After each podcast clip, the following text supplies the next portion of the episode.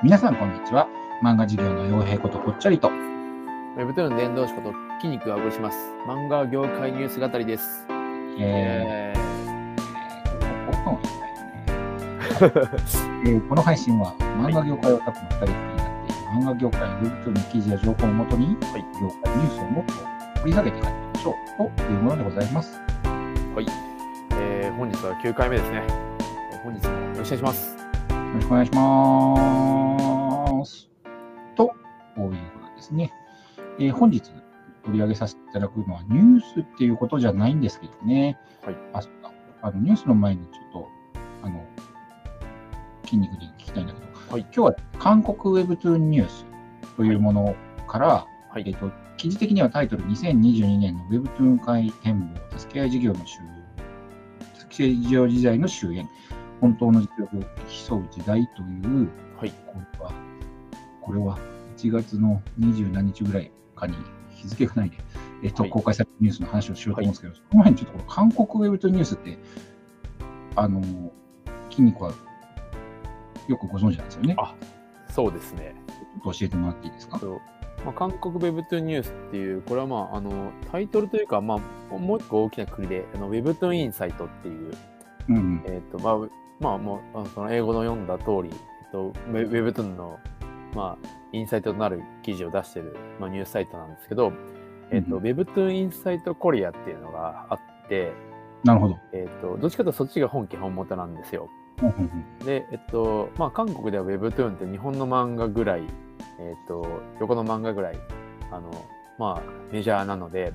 ですね。Webtoon に関するニュースはたくさんあるんですよね。でそこの、えっと、大手メディアが Webtoon インサイト、まあ、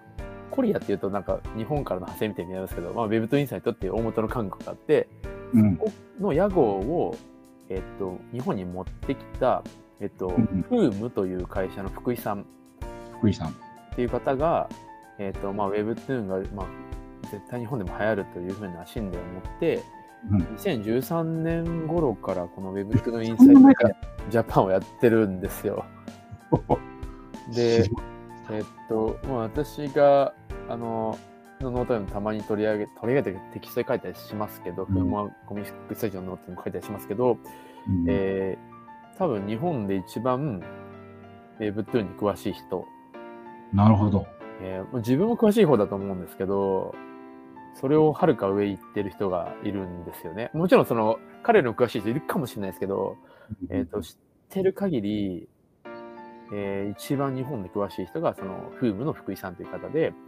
その方が、えっとこのニュースに関しても、この2022年の Webtoon 界の展望、助け合い事業の時代の終焉、えー本当に軸で競う時代へっていうこの記事も、うんえー、Webtoon インサイトの韓国でもう出てる。内容なんですよね。うんうんはい。で、それを、あれですか、韓国のやつを翻訳してるサイトなんですか？あそうですね、基本的にはそうなんですけど、うんえっと、運営自体をそのフームの福井さんという方が、あの、まあ、自分でやってるんで、任されてるとか自分で好きでやってるので、うんえっと、この記事に関しては福井さんが考えたエッセンスもちょっと入ってはいますね。えー、そうなんですね。はい。で、えっと、Web トインサイト自体の韓国のやつは、えっと、まあ、ドメインをなんか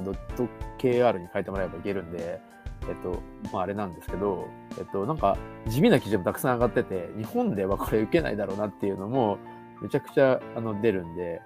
うん。えっと、あのーまあ、ウェブトインサイトの韓国、ウェブトインサイトコリアとかでどこかで検索してもらうとな出てくるんで、あの、見てもらえると、あの、もうウェブトゥーンのところのこのリリースし、新しい作品が出ましたとか、そういうレベルであの出てくるんですよ。なるほあ、co.kr、これだ。2番目のやつですかね、今。ど。まあ当たり前ですけど、全部ハングルです。全くよ。あ、そうです。日本語に翻訳になってる。で、えっ、と、結構こう、なんか、えー本当に細かい内容は、細かいで、韓国ではまあ、あれなんでしょうけど、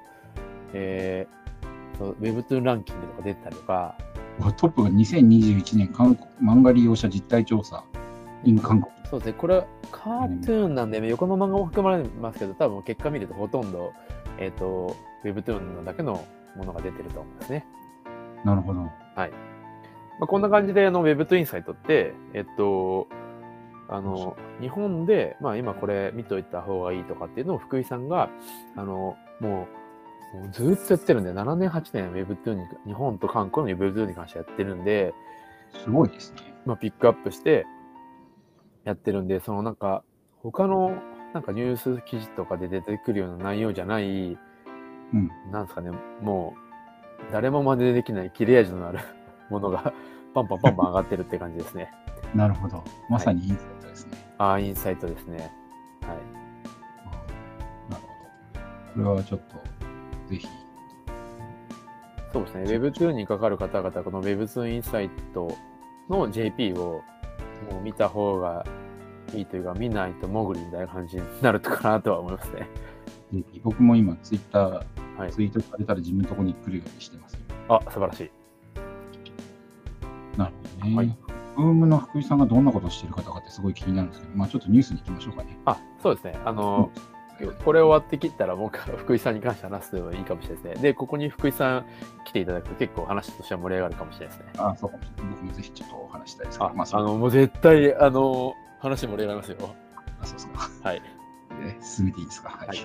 えっ、と、そしたらですね、えっ、と、まあ、この2024年ウェイズブットゥーン会展望ということで、展望なんですよね。だからニュースっていうよりは、去年の総括をしながら今年何が起きるかっていうことが、まあ、書かれた記事なんですけど、はい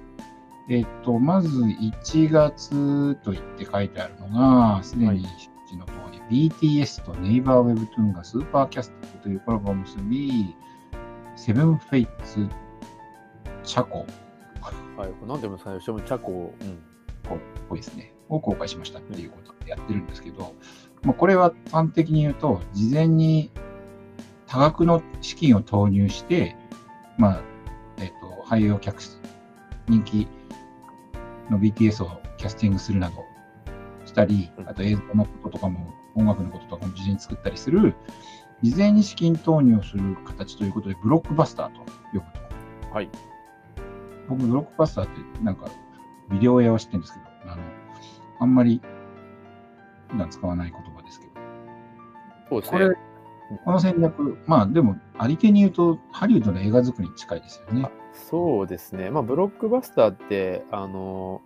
結構いろんなとこで言われたりはしますけど、まあ、面で押し押し切るっていうか、その、一個売れてるものに関して、こう、ぐわーっと、まあ、今回だと BTS のまあ事務所中心に、えっ、と、まあ、音楽で押し押しました。えっ、と、韓国発でアメリカヒットチャート乗りました。その事例をもとに、音楽だけじゃなく、えーまあ、Webtoon も行くし、えっ、と、オストも出すんで、うんオリジナルサウンドトラックも行きますし、多分他のことも、まあ、ゲームを今回やるっていうプロジェクト出してるんですよね。うん。えーとか、もういろんなことを、その、いろんなメディアでえーやると。まあ、言葉変えるとマルチメディアっぽく見えるんですけど、えっ、と、そのロングテールがブロックバスターかって言われるぐらいなんで、ロングテールってこうなんか、なんだろう、こう、下々のものまで細かく届くみたいな感じですけど、売れてるものをよりこう太らせるような、まあそういう攻め方だと思うんですよね。うんうん。なんで、えっと、まあそういうことを、えーまあやっていくっていう話が、まあこのブロックバスターって、で、Web とね、やっぱ売れたものに関して、うんわーっとこう、まあ攻めていく。うんまあ、っていうのが、なんかもう今主流になりつつあるっていう。で、それがいろんな面で、例えば Webtoon でも BTS を触れる、えー映像でも Web、なんかその BTS をことがわかる、音楽でも BTS を触れるっていう、もうなんかこう、なんていうんだろういろんなとこ抑えていくことでメガヒットが生まれるみたいな感じ。のことを、まあ、ブロックバスターと呼んでいるという認識なので、なんか妖怪ウォッチとかも多分そんな感じだと思うんですね。あの、なんかああ、そうかもしれない。ちょっとねメディアミックスって言葉は、あの、まあ、ブロックバスターにある意味、えー内包されてると思うんですけど、うん。ブロックバスターはほぼ同時期に多面的なメディアの展開をすることを、まあ、指すというふうにちょっと私は解釈していて、えっとうん漫画が売れたから、じゃあ次アニメやります。なんか例えうんばじゃあ舞台やります。グッズ販売します。ステップで時間が分かれてやるっていう話じゃなくて、一気に、えっ、と、人が触れる、まあ、まあ、グッズでもゲームでも音楽でも、まあ、漫画、ウェブトゥーンでも映像でも、バッて展開することを、まあ、指すと。アメリカ映画とかでも割とその面を取りに行くっていう動きってやってるので、ブロックバスター、ブロックバスターって言ってる。で、特にその、なんでしょう、え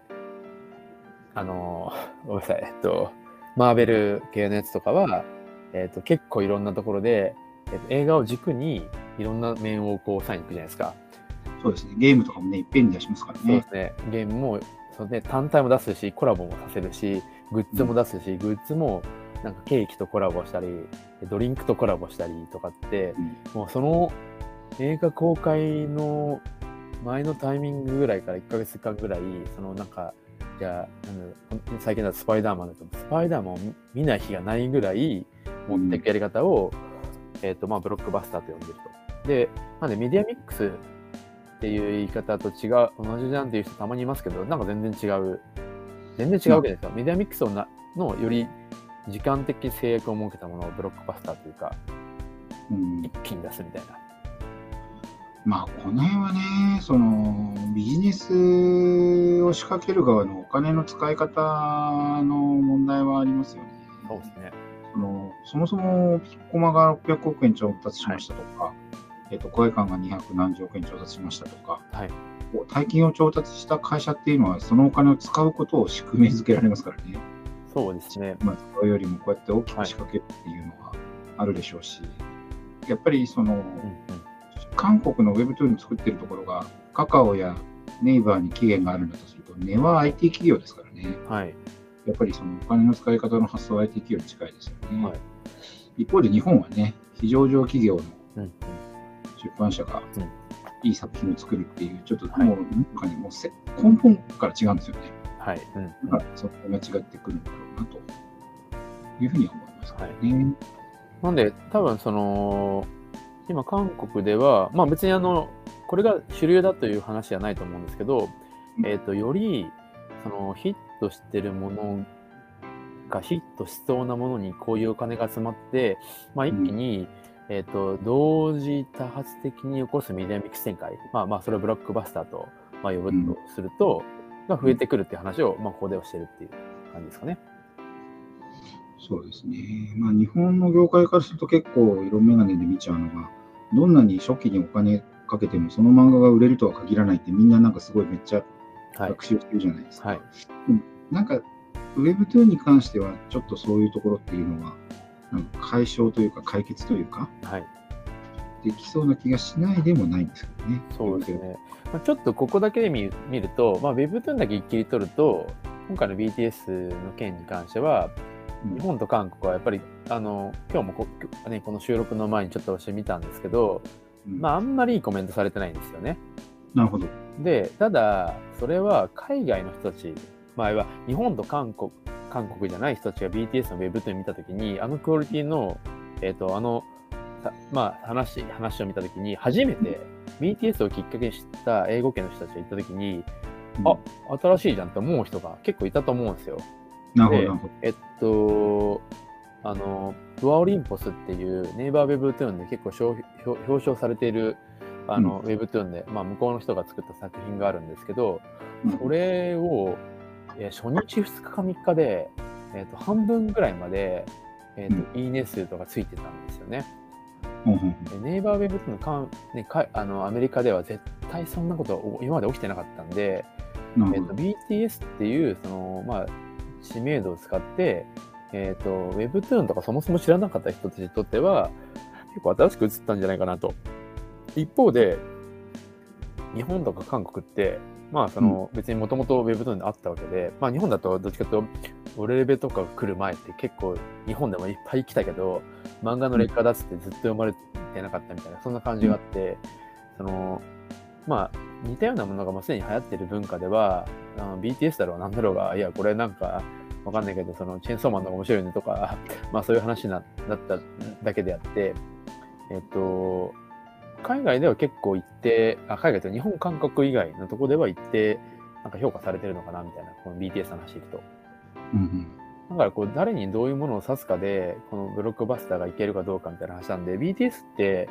その、スマップでやってるわけじゃないんで、その、グローバルで売れた人たちに対して、うん、ウェブっていうのを知らなかった人に指すっていうのは結構今回すごかったなっていう印象があるんですね。で、同じのそうですね。同じような観点で、ネットフリックスで、えっ、と、韓国ドラマが今、まあ、人気じゃないですか。で、えっ、と、まあ、Webtoon っていう形でもあの原作だっていうふうにやると、まあ、日本のアニメがアニメで、世界の人が漫画を見てるわけじゃなくて、アニメで見て漫画に来たように、うんえっ、と、韓国の Webtoon も同じように、その別の知名度を持って Webtoon に来るっていうことがやっぱ起きてるので、うんえっと、まあ、一回 Webtoon とか漫画に触れた人がどう思うかとかというよりは、知らない人に対してそれを見せたときに、あの、うんあちょっと新しいじゃん、面白いじゃんって、まあ、思わせる力はあるなと思って、で、それを多分分かって、このブロックバスターをの戦略を取ってるんじゃないかなと思いますね。なるほどですね。まあ、徹底してその漫画好きに対して売らないってことですよね。そうですね。ね。はいまあ、それは確かに正しい戦略です。う売れればラッキーぐらいの感じじゃないですかね。うん、でもそれでいいような気がするんですよね。なんかその最近、まあ、別ロジックでブロックバスター取り取ろうとしてる韓国の会社がいるみたいで、うん。えっと、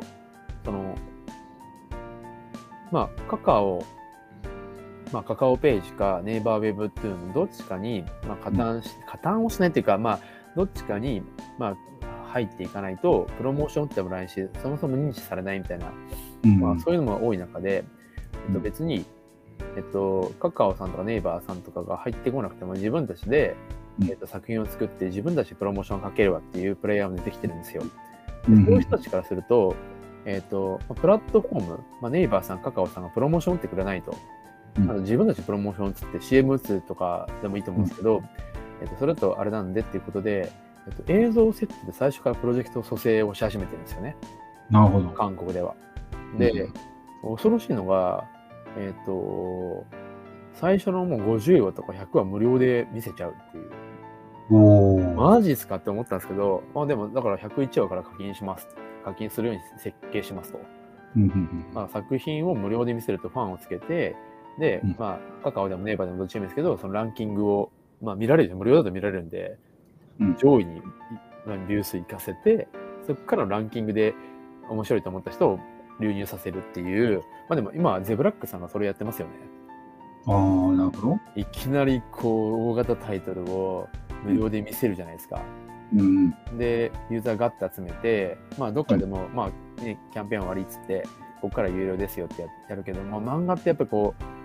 ある一定読むともう面白いんで、やっぱ読みたくなっちゃうじゃないですか。でも、面白さを知ってもらうかどうかのために無料で公開するわけなんで、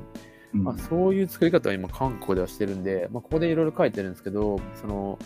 巨額投資を受けた制作会社が投資をし、別会社でうんじゃとか書いてますけど、えっと、まあ助け合い、お互いやりとりは、そのもう自分たち単体でその作品を売りに行くっていう時代が来るってことをなんかこう言ってるんですね。で、これ自体は、まあ、すごくこう、リスクが高くなるという逆に言うと、1作品に対してかけるコストとか時間が増えるんで、えっ。リクープできずに死ぬ会社も増えてくると思うんで、うん。まあ正直よしよしなところはあるんですけど、そのグローバルっていうところはやっぱ一つポイントかなと思ってまして、うん。ネイバーウェブトゥーンが、えー去年の11月か10月頃にニュース出したんですけど、うん。クォーターベースで、えーとうん。ネイバーウェブトゥーンのその、えー、と売り上げですね、が、うん。作体で70%伸びたっていう記事が上がっていて、おうえっと、Webtoon 自体の海外、まあ、日本、韓国除くだったと思うんですけど、すごい勢い伸びてるとうんいう話だったんですよ。クォーターベース70%って、もうなんか、年間で言ったら何パーなんですかみたいな話なんで、でそう思うと、そこ、さっきあのね、えっ、と、前回8回目のこの、えっと、ポッドキャストの内容じゃないんですけど、グローバルが漫画の、まあ、10倍のマーケットを作りますっていう話でいくと、今うん。投資ししても、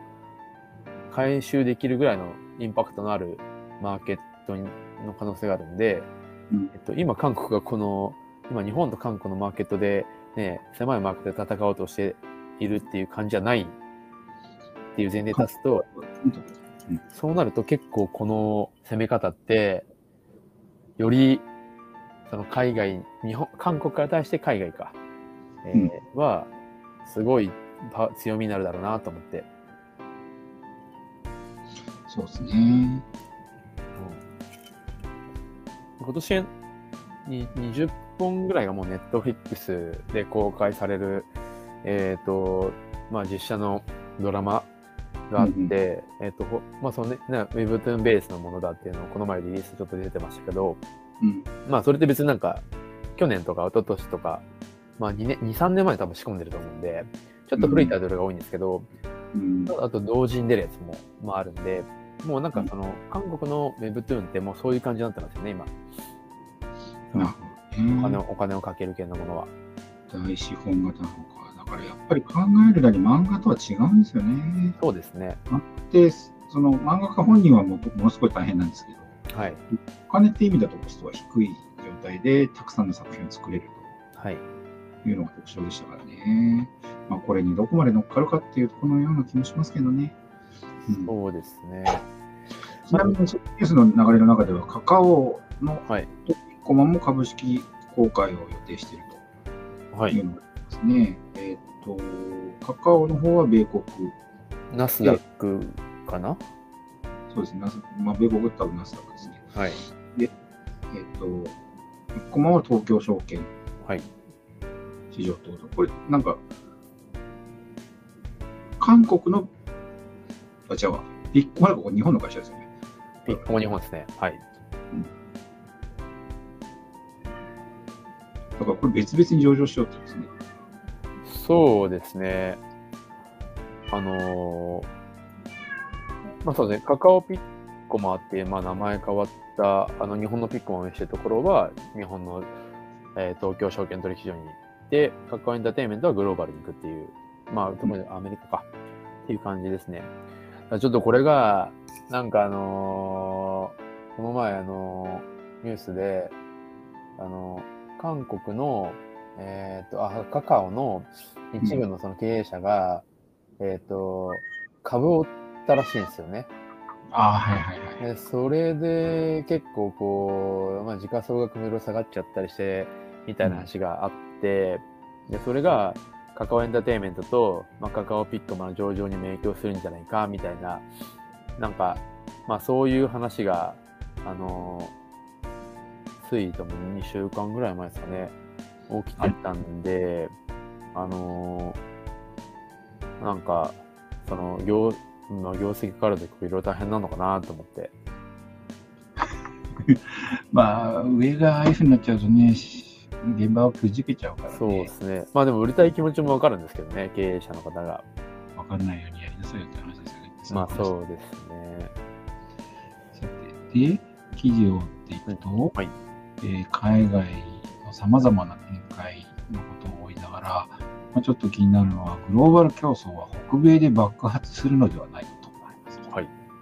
出ますね。北米市場。うんうん。えー岸くもさ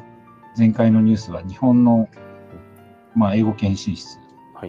ですね。えっ、と、NTT ソルマーレ社の、まあ、はいマープラっていうサービスの話をしましたけど、はい。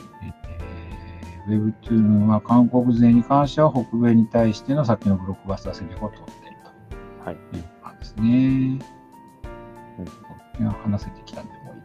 そうですね。でえっ、と、次に韓国の Webtoon 業界の動きに触れていて、はい。業界が多様化して複雑化してるってことで、個人として作家が働いていくのは難しくなってくるので、はい。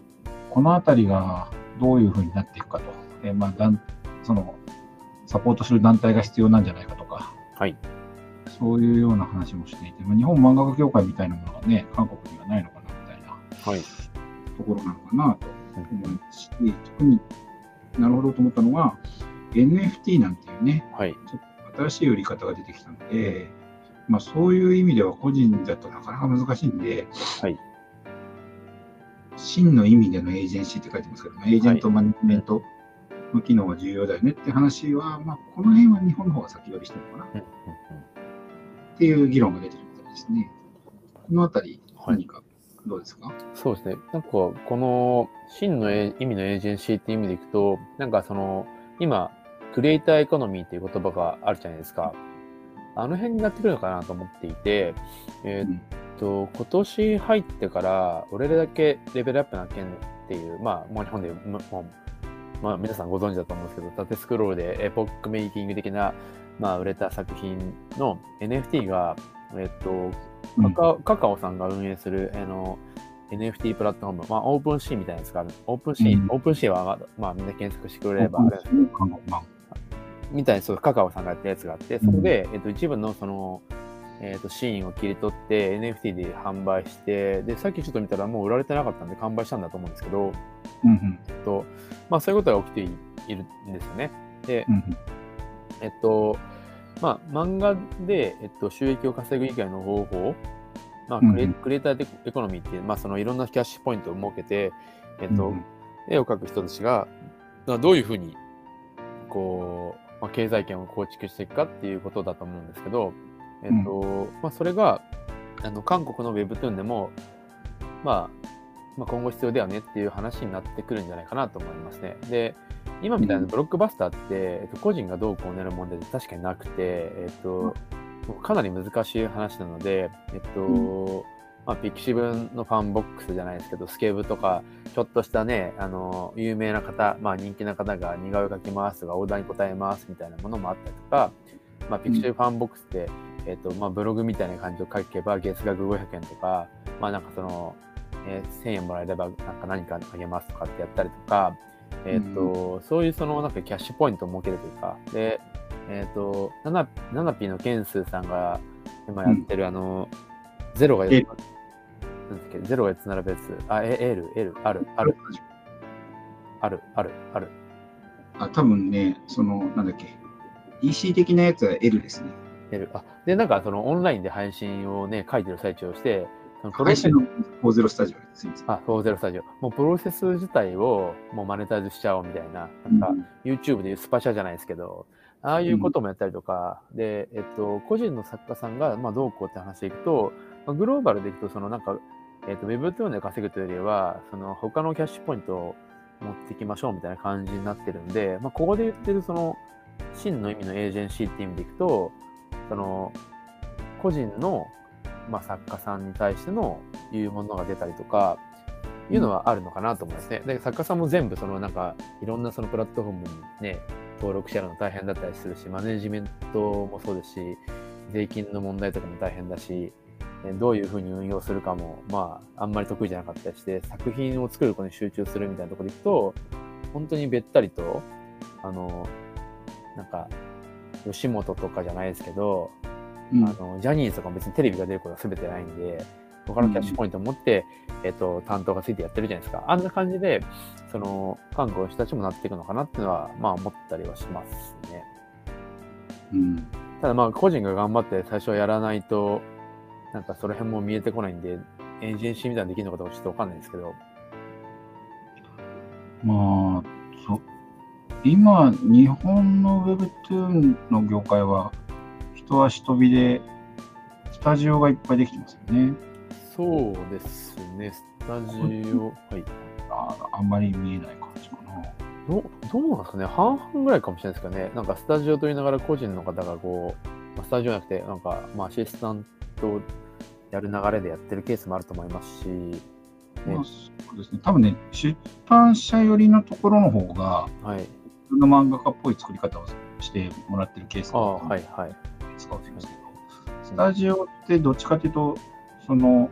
鼻から人を集めてますよね。だから、その、うん、書いてくださいっていうことを。訴えながら、まあ、その、なんだっけ、あの、三木一馬さんのところあはい。うん、うん。なんかはコンテストやって、はい。うん、うん。人集めてますよね。知事もそれ応募して、なんか、今原作書いてるんですけど、はい。うん、うん。うん、なんか、スタジオが改めて主流になってるようには見えますね、僕には。まあ、そう思うとね、あの、あれかもしれないですね、スタジオとかもそうですし、その権利を持ってるところが、Webtoon 単体でいかずにいろんなことやるかもしれないですし、うん。まただちょっと、そのまだ日本は早いと私はちょっと思ってて、まあいろんなところは NFT とかいろんなことを考えてると思うんですけど、うん。韓国って Webtoon がもうマーケットがちゃんとできた状態でこれなんで、日本だと今、ね、ピッコマさんが週にはなっていて、うんえっと、もうちょっとこうマーケットができるまでは、なんでしょう？なんか、その何が最初かっていう、ああの IP の最初として、漫画なのか小説なのか、Webtoon なのか、ゲームなのかみたいな感じでいくと、やっぱこう、一個こう、なんか突き抜けないと、なんかこう、他に派生しづらいんだろうなとはちょっと思ったりしますね。そうです。うん。現時点で NFT ってファングッズじゃないですか。でしかもカジュアルな安いものではなくて、はい。一品物じゃないんですけど、はい。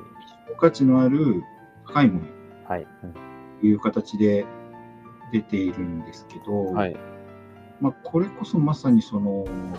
ディープな感じの日本の漫画の方が合ってるような気がするんうん。です、うん。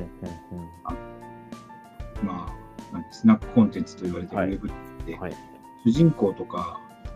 まあ、キャラクターであったり世界観に対してなんかあまりこ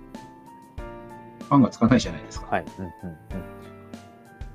そこでどう NFT を使っていくかなんていうのは、実際現場で皆さん困ってるんじゃないかなっていうのはね。うん。まあ、そうですよね。本当の意味で、その、なんか、まあ、フィギュアがいなんかいい例かなと思うんですよね。うんでも NFT のあの絵もまあフィギュアみたいなもんじゃないですか、ある意味では。そうですな。なんなんですけど、そのまあ儲かるから持ってるっていう人もいるかもしれないですし、まあある意味過渡期ではありますよね、その辺は。うん、まあ、そうね、その、異世界もの一辺倒って言われてる Web- Web2 のはい。論調がまずあって、はいあっても、それじゃダメだと思ってる人たちがいっぱいいて、はい。さらなるヒットみたいな、新しいタイプ。そういうものが生まれてきて、また次の段階に行くみたいなことが何度も何度も、はい。まだまだ階段何段分もありそうですよね。そうですね。うんいや、確かにそのスナックだろうが何だろうが、その、なんか、YouTuber の人たちもスナック的な動画を作ってるかもしれないですけど、なんかそのグッズとかを売れたりするじゃないですか。うんなんで、あのーなんか違う形で、その、持っていけることが、まああるのかもしれないですけどね。うんまあ、まあですよね。一時期 VTuber も EC というか、はい投げ銭みたいなものが過熱化して、大変な売り上げを上げてたけど、はい。売ってる当人たちはこの売り上げがいつまで、なんで売り上げてるのか分かんないし、いつまで持つかも全然分かんないからっつって、はい。不安を感じながらやってたみたいな話も聞きま確したけど。まあ、Web2 のモデルもね、これからどうなっていくんだろうか。そうですね。なんで、あのー、2013、4年頃って、うんなんか、まだちょっと、まあ韓国の2013年、14年頃って、今の日本のウェブっていうの盛り上がる、えーちょっと先行ってる感じだったんですよね。なるほど。えーっと、まあ、ミセンとかヒソカに第二っていうのをしよく言うんですけど、韓国で売れて、韓国で世界、あの、まあ、ここ国民的現象が起きるというか、えー韓国で700万人ぐらい動員する映像化する作品の原作が Webtoon だったみたいなことが結構起きていて、で、まあ、韓国自体はね、あの Webtoon って、まあ、1990年代末からなので、まあ、10年ぐらい、10年弱かけてそういう原作が生まれてっていう話で、まあ、日本と似たようなことが起きたと思うんですけど、別に今うん。日本で Webtoon、日本から生まれた Webtoon 原作で映像化って起きてない、まあ、リライフがコミコさんが頑張ってアニメ化したぐらいだから、あんまり起きてないと思うんですよね。ファミだったから、まあ、それで言うと、された側のブルーっていうあドラマになってるんで、あ、確かに。まあ、この辺は立派ですかね。そうなんで、なんか、あのーなん、なんて言うんでしょうね。その、ウェブってを起点に会話することがあんまり意味ないから、漫画だったらもう半端なくこれが起きてるんで、そうですね。なんか、その、まあ、どこで見るかによって、ウェブトゥーン起点で見ると、今ここで、あの、今日の韓国でこういうふうに、あの、ブロックバスターだって言ってるものは、日本ではないんですけど、漫画だともうなんかもう、鬼滅の刃とか、まずブロックバスターじゃなかったかもしれない、最初は。でアニメになった瞬間、ブロックバスターになったと思ってて、うん。あの、漫画で原作が生まれて、アニメになった後に、えーまあ漫画もそうだし、グッズもいろんなところでもう鬼滅見ない日はないぐらいの日がついたと思うんですよ。あれ、アニメ単体だったらいけてたのかどうなのかって話だと思うんで、で、映画でまたそれを引き上げてみたいな感じで、もう勝手にブロックバスター起きてると思うんですよね。うん。で連載もしたし、まあ、あれはアニプレックスのプロデュース勝ちでしたね。でそういった意味でいくと、もう、あの、このマン、まあ、横の漫画まで引き上げたときに、もう日本で散々起きたことを今言ってるだけなんで、あの別にうん Web2 が優れてるかどうかの話じゃないんですよね。うんうん。そう。ね。もう漫画なんてもう毎年やってるよみたいな、もうこのこと。っていう目線にはなりますね、これ見ると。ウェブトゥーンだけだだけだと起きてないだけなんで、なんかそう思うとこう、ウェブトゥーンにめっちゃ金かけて、そのなんかブロックバスターいきなりっていうのは、まあ日本だと違うかもなっては思いますね。うん。まあ、日本のやり方はね、確立していったらいいですよね。そうですね。まただあ、うん。どうぞ。あ、どうぞ。まあ、韓国はまあ、でも、まあ、横の漫画がないんで、まあ、こういうふうに横の、日本の横の漫画と同じことをこう辿ってるっていう、まあ、捉え方もまあできるなって、やっぱ思うんで、こう、これを見た Webtoon だけでやってる新しい参入プレイヤーが、うんこうしなきゃと思っちゃうと、すげえ辛いですよね。ああ、なるほどね。はい。あの、むやみに真似するなと。あ、そうだと自分はちょっと思いますね。はい。わかる気がする。なるほど、なんていう話も展開としては見えつつも、韓国も日本と同じ悩みがありそうで、はい。不法 Webtoon の共有って書き方してますけど、まあ海賊版ですよね。はい。Webtoon にもあるんですね。いやーそうですね。あの、めちゃくちゃありますね。まあ、めちゃくちゃっていうか、うーん。ままあ、実、集英社さんのプレゼンを聞いてるときに、あ、はい。一昔前は中国の海賊版サイトのはい。トップ画面はほとんど日本の漫画だったんだけど、はい。今、海賊版サイトのトップ画面の漫画が全部縦カラーになってて、えー、そうなんですね。というのがもうこの2年ぐらい進んでいて、まあいいような悪いようなって言ってましたね。あ危機感ーって言ってましたけどね。まあでもそれってちょっと、あの、思ったんですけど、やっぱりこうスマホやなんかスブラウザで読みやすいのはやっぱ縦スクロールで左上から右下っていうことなんじゃないですかね。まあ、そうなんじゃないですか、ね。物量でいくと違法でやられてるやつって日本の漫画ではまだ多いと思うんですよ。うん。はい歴史があって PC ブラウザからスタートしてるんで。はい。でも読みやすさでやっぱり向こうが来てるってなるとその、うんなんか海賊版ってプロモーションプラットフォームを打つわけじゃないじゃないですか。なんか、うんアプリプラットフォームとかブラウザプラットフォームってこうプロモーションを打つからなんか伸びるっていうのもあなんかわかるからだから金かけてるからそのプロモーションかけない瞬かけなくなった瞬間に下がるんじゃねえのっていう話になるじゃないですか。でも、うん海賊版って別にそこのモチベーションないんで、うんなると、やっぱいよいよスマホにあった読まれるものが、やっぱりこううん縦で、なんかしかも、なんか横の漫画って反対じゃないですか。そうじゃないものっていうふうなことを証明してる気がしますね。なるほど。はい。まあ、ちょっとこれ出版社の人に言うと怒られちゃうかもしれないですけど、まあ事実としてそういうことだと思うんですよ。うん読みやすさね。読みやすい。まあそれは、えっと、スマホで、なんかこう、テレビ番組ぐらいの長いものを見ないというか、YouTube とか、TikTok みたいなカジュアルなものを読むっていうのと同じだと思ってて、あそれはその漫画がいい、横の漫画が優れて優れてない議論じゃなくて、こうなんか、あの、いろんな通知が来るじゃないですか、スマホって。LINE とかわかんないいっぱい来る中で、まあ、来ないように設定してる人いると思うんですけど、誘惑に打ち勝つってなると、やっぱり時間を短くしないといけないっていうスマホのそのデバイスの特徴なんだと思うんですよ。文法以外にも、インターネットにつながってるちっちゃいパソコンってなると。うん。だからこう、まあ本当スナックカルチャーが映像にも、テキストにも、あの、ニュース記事にも、漫画にもうん、来てるだけっていう話に尽きるのかなっていう。そうですね。まあ、韓国のこれに関しては不不法 Webtoon がある、広がるっていうののはい主。体として、先ほどからの文脈通りで、その、これに積極的に当事者が対応するためにも、連携するために、はい。政府なんかに、えーはい政策アジェンダを提供できるようなあの大団体が必要であると。あ、本においては、ね、赤松健さんを中心に日本漫画協会がはい。政策提言してますけど、まあ、はいそういうふうなものが必要なんだとはい。いうことを言ってるんでしょうね。確かに。いやー、まあというわけで確かなんか示唆深いお話の多い記事でした。確かに。すいません、なんか僕結構早く終わると思ったら、まあまあ喋っちゃいましたね。一番長いんじゃない？そうです。すいません。おちというわけで、えーとこの辺りに続きましょうかね。はい。えー、というわけで、これが第9回ですね。はい。えー今回はここまでとさせていただいて、次回に続きます。聞いてくださってありがとうございました。はい。えー次回をお楽しみに。ちょっとあの、なんか終わる前に、あの、こういった感じであの、ニュースと言いながら示唆深い話とか腐らないような、もういつ聞いても面白い内容をこう今後も僕ら話していきたいと思うんで、今日はちょっとね、筋肉の自分が話しちゃいましたけど、あの、引き続き聞いていただけると嬉しいですね。はい。はい。